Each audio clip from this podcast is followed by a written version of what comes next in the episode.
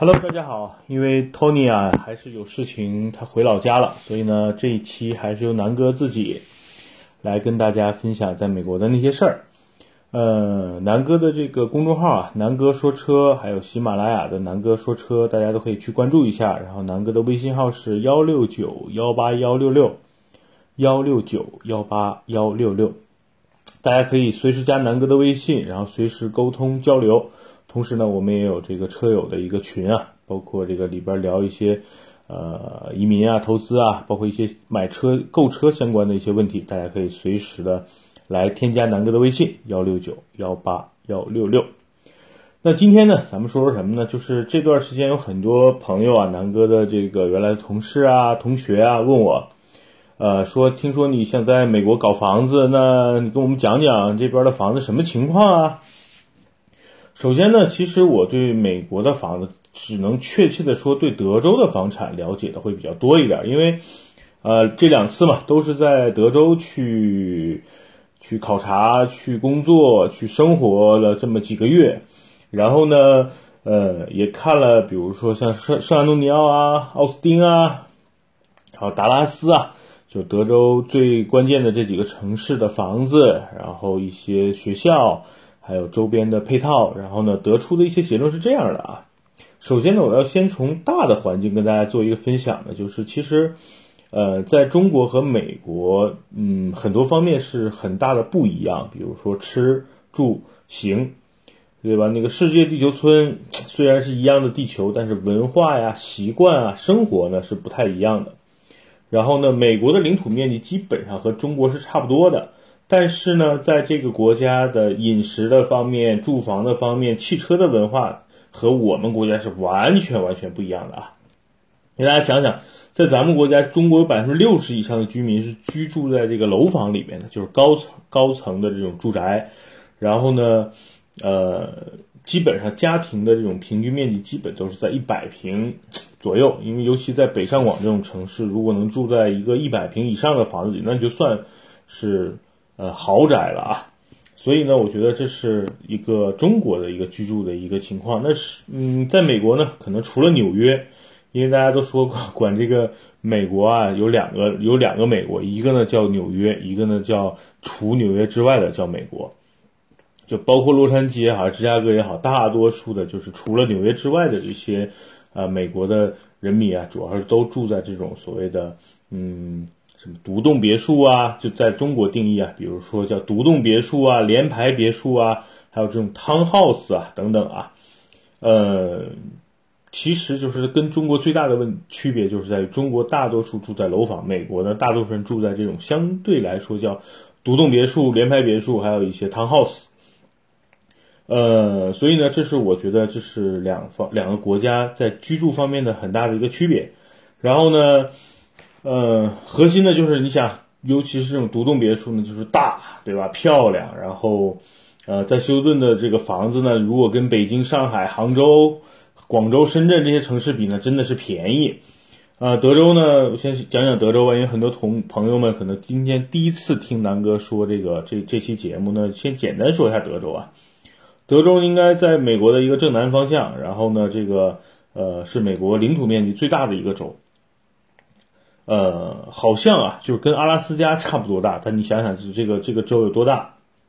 然后呢，啊，Tony 之前讲过这个德州的这个风土人情，如果大家感兴趣，可以听我们这个节目的那个第一期。然后呢，呃，德州有几个大的城市，大家刚才我刚才也说过，应该是不会很陌生的。比如说最知名的，应该就是姚明原来在的休斯顿火箭队所在的休斯顿。然后呢，还有这个诺维斯基啊，当年王治郅所效力的这个达拉斯小牛队所在的这个达拉斯这个城市。然后呢，这个还有就是最有名的，比如说马刺的这个邓肯啊，吉诺比利啊所在的这个呃圣多圣安东尼奥马刺，就是在这个圣安东尼奥的这个城市。所以呢，嗯，还有当然还有这个德州的这个首府就是奥斯汀，这几个是呃算是德州核心的几个城市。然后呢？想想啊，这个休斯敦因为是美国最南方的这个沿海嘛，所以呢，休斯敦是美国比较大的一个南方的重要的一个港口，然后呢，又是这个一个美国重要的石油的输出的这么一个地方，啊城市。然后呢，呃，休斯顿大家知道应该有一个 NASA，就是美美国太空总署，对吧？咱们小时候就就听过美国宇航局等等的，它呢就是在休斯顿，所以休斯顿既是一个宇航城、航天城，又是一个石油省，然后呢又是美国很重要的一个。好像叫医疗的一个一个城市，所以这块呢南哥没涉及到，所以这块就不不去说了。那达拉斯现在应该大家可能听的会比较多，因为达拉斯现在是丰田全球的总部，又是美国航空总部所在地，现在又有很多高科技的企业，然后呃入驻达拉斯，所以达拉斯现在的人口也非常的大啊，非常的多，然后那个呃领土面积现在它是和北方有几个类似。呃，区吧，好像就连到一起，类似像咱们这个京津一体化啊。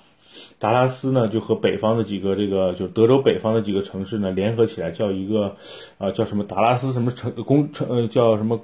叫工业群还是什么什么什么城市群的这么一个概念。啊，达拉斯呢，目前呃房价应该是在整个德州里边是最贵的。然后呢，呃，奥斯汀呢是德州的这个首府，然后它的教育非常有名，然后居住的这个。呃，区域呢，它偏丘陵多一点，然后整个的居住的环境非常好，所以奥斯汀呢，这个面积不大嘛，所以它的这个房价也算是在德州算是比较高，和达拉斯基本的在同一个水平。那山东尼奥呢，这个城市相对来说就比较传统了，然后目前的人口也不多，然后工业呀什么的，呃，也不太发达，所以这个城市的人是比较少的，是一个比较有调调的，非常像一个。欧洲这么一个城市的一个一个地方，所以它的房价相对来说算比较便宜的。但是呢，山东尼奥的这个华人不太多，这是呃山东尼奥的一个简单的一个情况。那休斯顿呢，是南哥这这两年连续去最多的一个城市，然后也是 Tony 的这个这个算是他的家乡，因为他现在就算休斯顿人嘛。然后呢，这次这两次我们在休斯顿也结识了很多好朋友。然后呢，那休斯顿呢，总给我的感觉就是说。因为我非常喜欢休斯顿火箭队，现在又有哈登是吧？又有克里斯保罗，这都是南哥的偶像。然后呢，现在呢，中国的这个球员周琦也在这个城市，所以对我对休斯顿就格外的会喜欢一点。然后呢，我研究了一下休斯顿的房价呢，呃，在整个德州乃至整个美国吧，都算是一个比较便宜的一个地方。虽然大家可能听说了，这个今年的八月份啊，有一个这个。呃，台风然后席卷了休斯顿，然后淹了一些区域。但是呢，呃，通过南哥这次去，其实对休斯顿的这个住房啊影响并不大。是这样，整个休斯顿的市区就是海边肯定是被淹了，这个不用多说，毕竟是台风嘛。然后海边很多损失最大的是那些油田呀，还有这个港口啊，那这是整个美国呃的损失。然后呢，呃，那。城市中心啊，有一点有一些地方被淹了，是因为，呃，因为当时的这个降水太大，然后，呃，休斯敦的这个城市呢，不得不把原来市里边的这两个有两个水坝啊，然后放水泄洪，因为他怕这个这个水坝崩嘛，那这样的话整个城市就有危险了，所以他是为了泄洪，然后呃战略性的放了一些水，然后城市中心有一些地方啊被淹了，但是我去看了一下，确实。呃，因为这些城市中心的房子比较老，大多数都是一层的，两层的房子都不多，然后被淹了，呃，也不严重，只是把一些什么地板啊、家具啊给泡了。然后南哥这次去，他们大多数就是把这些家具、地板啊扔在外面，然后屋子里边再翻新，就要重修。然后因为整个美国的房子是都木是木头结构嘛，然后整个的这个呃，如果是被水泡了，一定要重新的去翻新的。然后，嗯，我觉得影响并不大。然后对于这次。海啸对于美国，尤其对于休斯顿的房价来说，目前来看也没什么影响。嗯，因为将近属于千年一遇嘛，所以这种这种天灾人祸其实也不可避免。所以我觉得也没有什么嗯可担心的。所以呢，这是一个呃南哥喜欢休斯顿第一的地方，就是因为刚才说了有 NBA。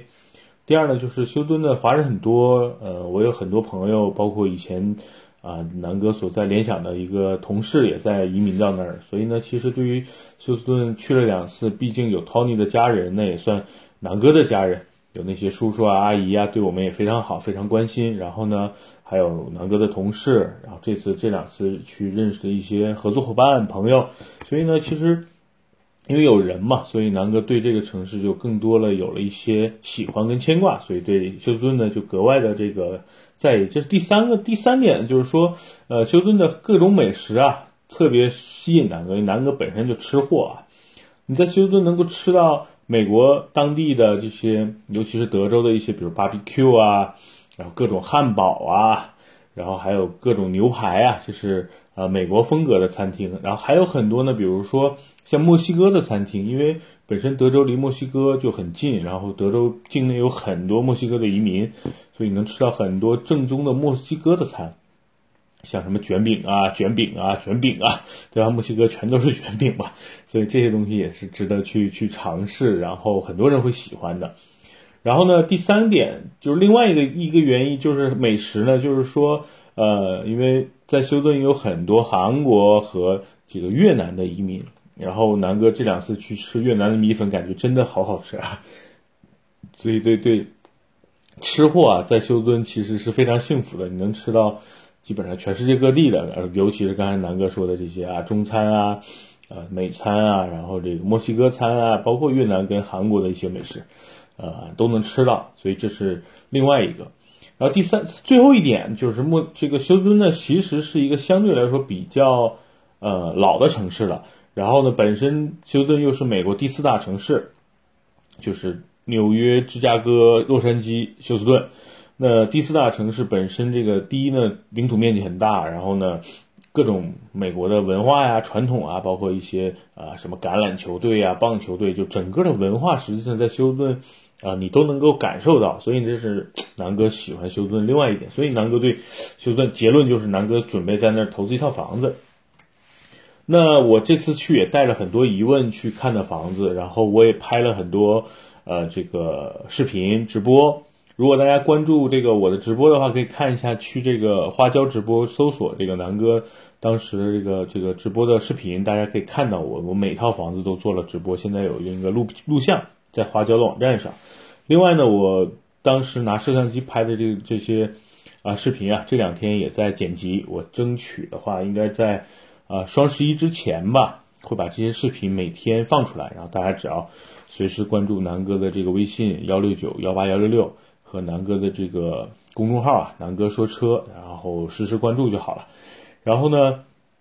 嗯，我整理了一些问题，这些问题呢，就是我当时带着这些问题去看的房子，然后呃，最后能不能去买呢？可能大家也会去关注，所以我把这些问题今天跟大家做一个解释。然后关于房子啊，当时的一些视频也好，图片也好，大家第一呢可以去看我当时在呃汽车家发的游记，就是大家可以去搜索“行走的荷尔蒙”。然后就能看到南哥的这个今年的游记里边关于房子的介绍。然后呢，那关于这个视频呢，刚才说了，双十一之前我会放出来。那关于怎么购买房子呢？我跟大家解简单解解，嗯，我我大概列了大概有七十个问题啊，跟大家解释一下吧。就是第一呢，就是大多数跟我一样的是，咱们是中国人，没有移民，也没有绿卡，对吧？咱们只是一个呃旅游，有一个旅游签证，带着护照去美国玩儿。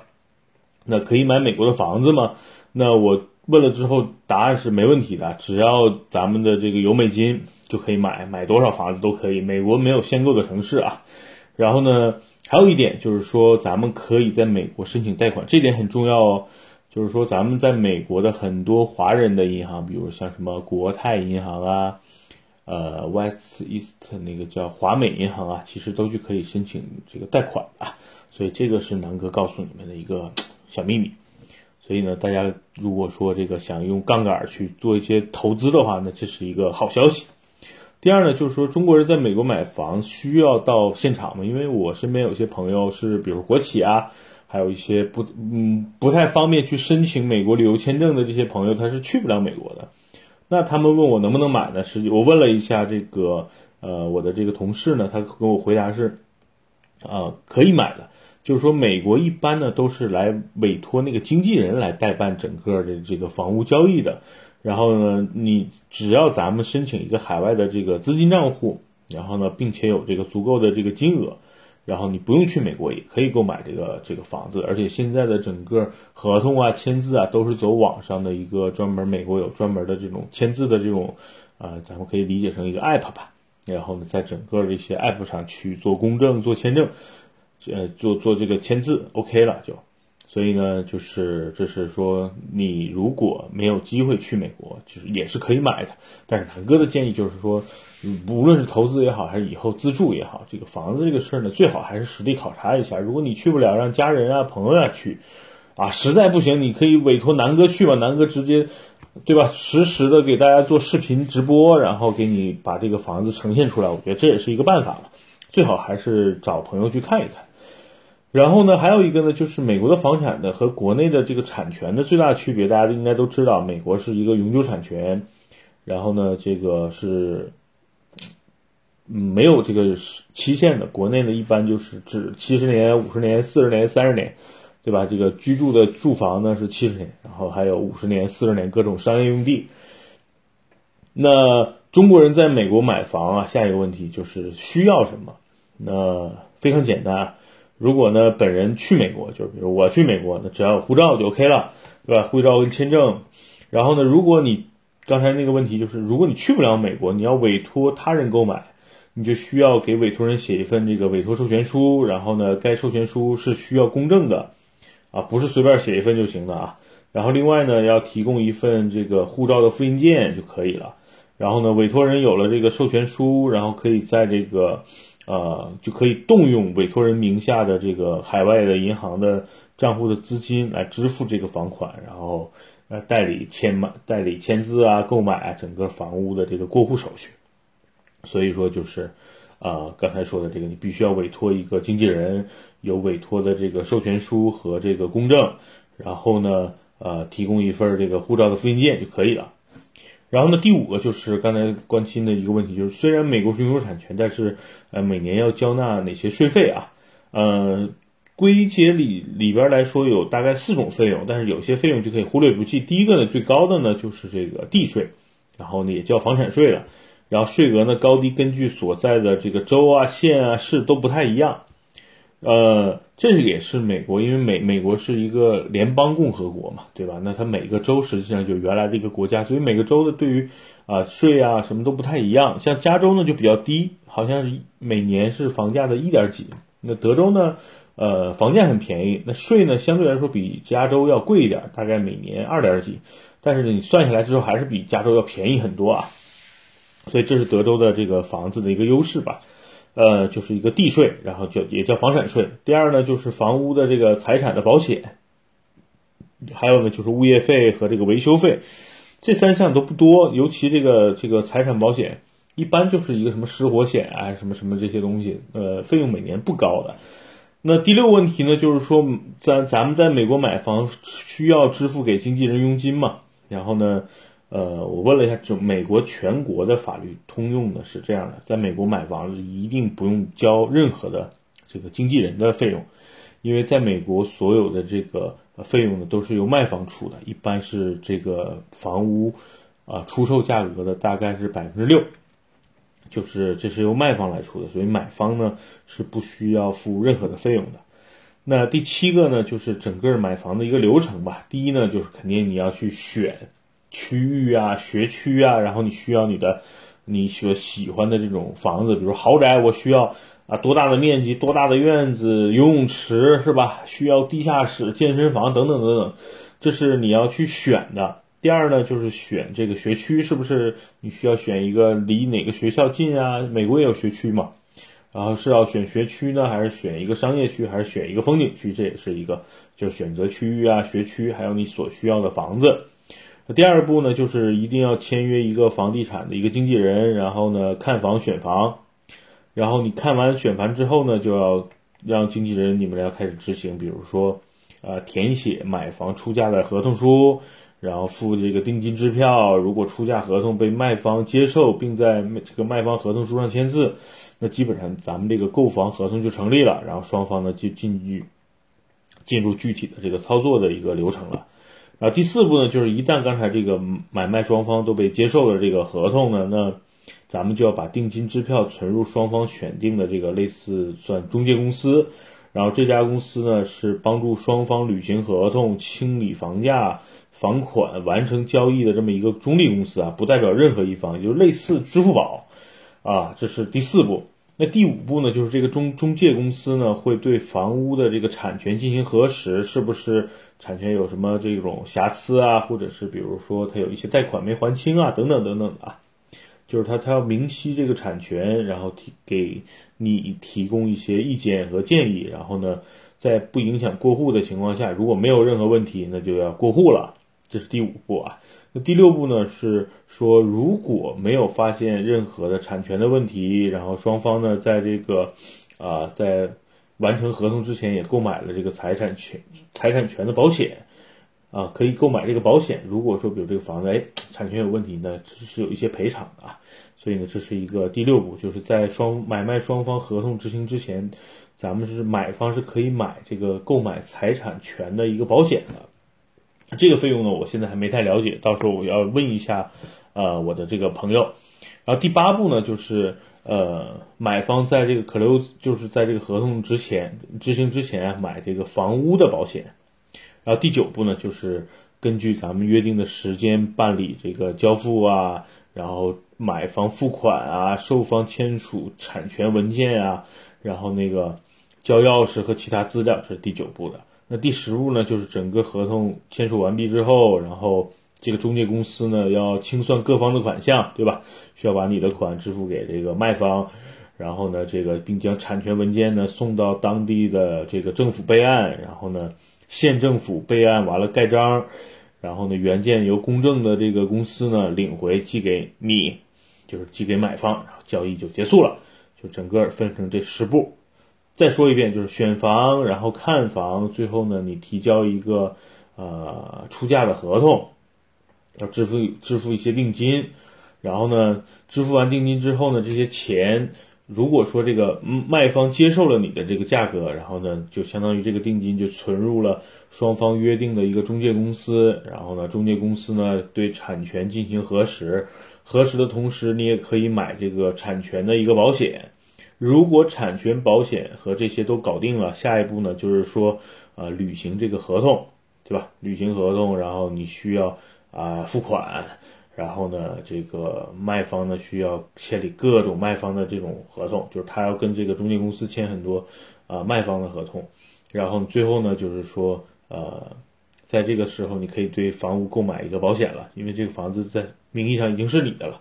然后呢，在这个之后呢，就是要付款，就是你要付整个房子全款也好，贷款也好。然后呢，卖方呢就要把整个的什么产权啊、文件呀、呃、钥匙啊，就要交给这个中介公司了。